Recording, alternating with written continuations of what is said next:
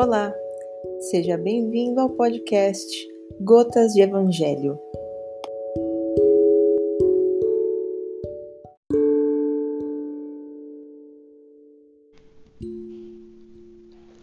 Vamos então à segunda parte do capítulo 12: Os inimigos desencarnados. Tem o espírita ainda outros motivos de indulgência para com seus inimigos Sabe ele, primeiro, que a maldade não é o estado permanente dos homens, que ela se deve a uma imperfeição momentânea e que, do mesmo modo que a criança se corrige dos seus defeitos, o homem mau reconhecerá um dia seus erros e se tornará bom. Sabe ainda que a morte não o livra senão da presença material do seu inimigo, mas que este pode persegui-lo com o seu ódio, mesmo depois de ter deixado a terra que, assim, a vingança falha no seu objetivo e, ao contrário, tem por efeito produzir uma irritação maior que pode continuar de uma existência a outra.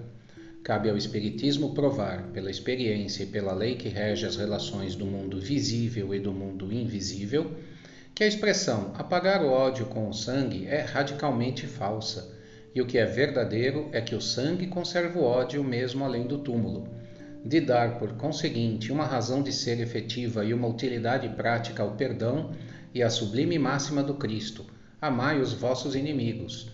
Não há coração tão perverso que não seja tocado de bons procedimentos, mesmo inconscientemente.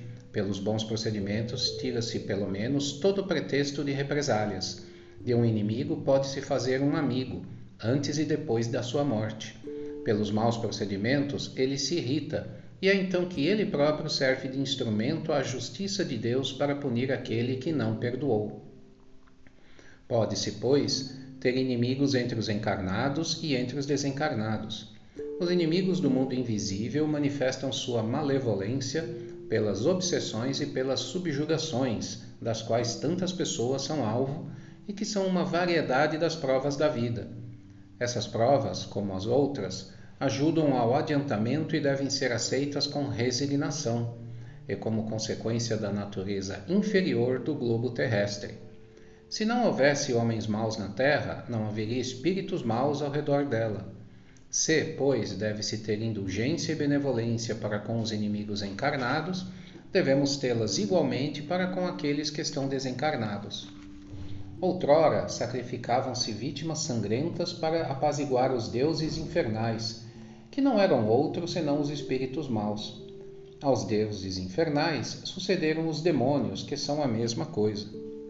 O Espiritismo veio provar que esses demônios não são outros senão as almas de homens perversos, que não se despojaram ainda dos instintos materiais, que não se pode apaziguá-los senão pelo sacrifício de seu ódio, quer dizer, pela caridade, que a caridade não tem apenas por efeito impedi-los de fazer o mal, mas de os conduzir no caminho do bem e de contribuir para a sua salvação.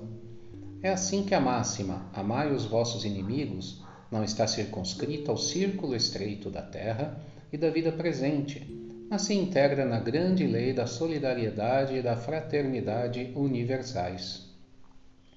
Se alguém vos bate na face direita, apresentai-lhe também a outra. Tendes aprendido o que foi dito: olho por olho e dente por dente. Eu vos digo para não resistirdes ao mal que se vos queiram fazer. Mas se alguém vos bate na face direita, apresentai-lhe também a esquerda. E se alguém quer demandar convosco para tomar vossa túnica, abandonai-lhe também vossa capa. E se alguém quer vos constranger a fazer mil passos com ele, fazei ainda dois mil.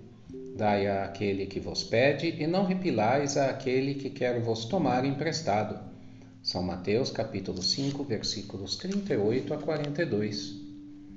Os preconceitos do mundo sobre o que se convencionou chamar o ponto de honra dão essa suscetibilidade sombria nascida do orgulho e da exaltação da personalidade, que leva o homem a retribuir injúria por injúria, insulto por insulto, o que parece a justiça para aquele cujo senso moral não se eleva acima das paixões terrestres.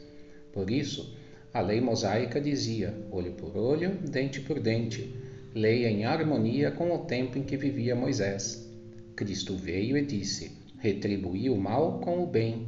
E disse mais: Não resistais ao mal que se vos queiram fazer. Se alguém vos bater sobre uma face, apresentai-lhe a outra. Ao orgulhoso, esta máxima parece uma covardia, porque não compreende que haja mais coragem em suportar um insulto do que em se vingar. E isso sempre por essa causa que faz com que a sua visão não se transporte além do presente. Entretanto, é preciso tomar esta máxima ao pé da letra não mais que aquela que diz para arrancar o olho se ele for motivo de escândalo. Acentuada em todas as suas consequências, seria condenar toda a repressão, mesmo legal, e deixar o campo livre aos maus, lhes dissipando todo medo. Se não se opusesse um freio às suas agressões, logo todos os bons seriam suas vítimas. O próprio instinto de conservação, que é uma lei natural, diz que não é preciso estender benevolentemente o pescoço ao assassino por essas palavras, portanto, Jesus não interditou a defesa, mas condenou a vingança. Em dizendo para apresentar uma face quando a outra foi batida, é dizer, sob outra forma, que não é preciso retribuir o mal com o mal, que o homem deve aceitar com humildade tudo o que tende a rebaixar-lhe o orgulho, que é mais glorioso para si ser ferido do que ferir, suportar pacientemente uma injustiça do que ele próprio cometer uma que vale mais ser enganado do que enganador, ser arruinado do que arruinar os outros. Isto é, ao mesmo tempo, a condenação do duelo, que não é outra coisa senão uma manifestação do orgulho. Só a fé na vida futura e na justiça de Deus, que não deixa jamais o mal impune, pode dar a força de suportar pacientemente os golpes dirigidos contra os nossos interesses e o nosso amor próprio. Por isso, dizemos incessantemente: Dirigi vossos olhares para a frente. Quanto mais vos eleveis pelo pensamento acima da vida material, menos sereis magoados pelas coisas da terra. Então, esse é o segundo trecho do capítulo 12. Hoje passamos pelo conceito de os inimigos desencarnados e pelo conceito de abandonarmos a expectativa de vingança. Os inimigos desencarnados nos faz lembrar que a Terra está em volta de muitos espíritos desencarnados. Numa proporção, a literatura fala de três ou quatro para cada um dos encarnados. É muita gente. Então, existem muitos, muitos irmãos que estão desencarnados, mas que continuam vibrando de maneira mais negativa, que continuam necessitando de esclarecimento, de luz, e só alcançarão isso com o esforço próprio, mas também com nossas preces, com o nosso envio de energias positivas. Então, da mesma maneira que devemos amar o próximo como a nós mesmos, não termos inimigos encarnados, devemos aplicar esta máxima também aos inimigos desencarnados. Acreditem, temos várias vidas passadas e temos situações em que em determinado momento estamos encarnados e o nosso inimigo desencarnado, e em outro momento nós é que somos os desencarnados, e isso vai se seguindo. É necessário dar um basta, é necessário, se estamos entendendo o conceito do perdão, do amor, é necessário perdoar a todos. Uma sugestão boa é fazer a prece do perdão para todos, para quem possamos ter prejudicado, para todos que nos prejudicaram, de uma maneira geral, para que possamos liberar, liberar os inimigos encarnados e os inimigos desencarnados. E liberar os inimigos passa também pelo conceito que também fizemos a leitura: se alguém vos bate na face direita, apresentai-lhe também a outra. Por óbvio que Jesus não quis. Eh, dar o benefício, dar uma vantagem aos violentos, mas na verdade ele quis terminar com o conceito do duelo, com o conceito da vingança. Todos nós temos o direito de nos defender, temos o direito, temos o instinto de sobrevivência, de subsistência, mas devemos combater qualquer instinto agressivo, qualquer instinto que não vise nos defender, mas sim atacar o próximo. Então, se alguém nos faz algo que não concordamos, viremos, seguimos vida, não vamos ficar buscando uma maneira de devolver o que recebemos, não vamos ficar uma, buscar uma maneira de torcer para que esta pessoa acabe tendo um prejuízo, de torcer para que essa pessoa se prejudique. Estaremos atuando da mesma maneira que ela atuou conosco. Vamos perdoar, ou pelo menos, perdoar, perdoar não é um conceito simples, mas vamos seguir a nossa vida sem nos preocupar em o que mais fazer contra alguém. Pelo contrário, vamos nos preocupar em o que fazer a favor do próximo. Porque sempre que fizermos algo a favor do próximo, estaremos fazendo algo a favor de nós mesmos. Estaremos melhorando nossa relação com a vida, estaremos melhorando a nossa relação com o universo.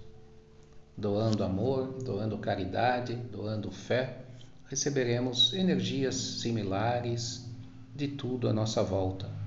É um exercício diário, é um exercício de limpeza constante da nossa mente, do nosso coração e do nosso espírito. Que possamos ter êxito nesse grande desafio que a vida nos oferece a nós, aprendizes do tempo. Gratidão por mais essa oportunidade de reflexão que possamos colocar em prática no nosso dia a dia o nosso aprendizado.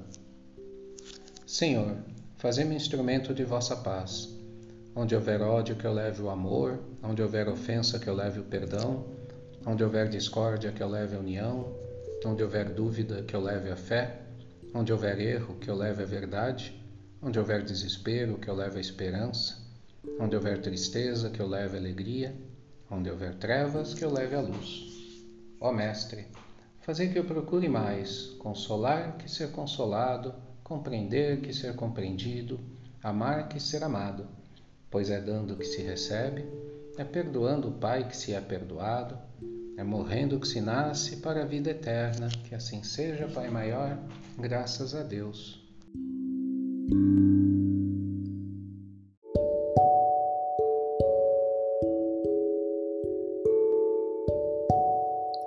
Gratidão por ter compartilhado esse momento conosco. Nos vemos no próximo episódio do podcast Gotas de Evangelho.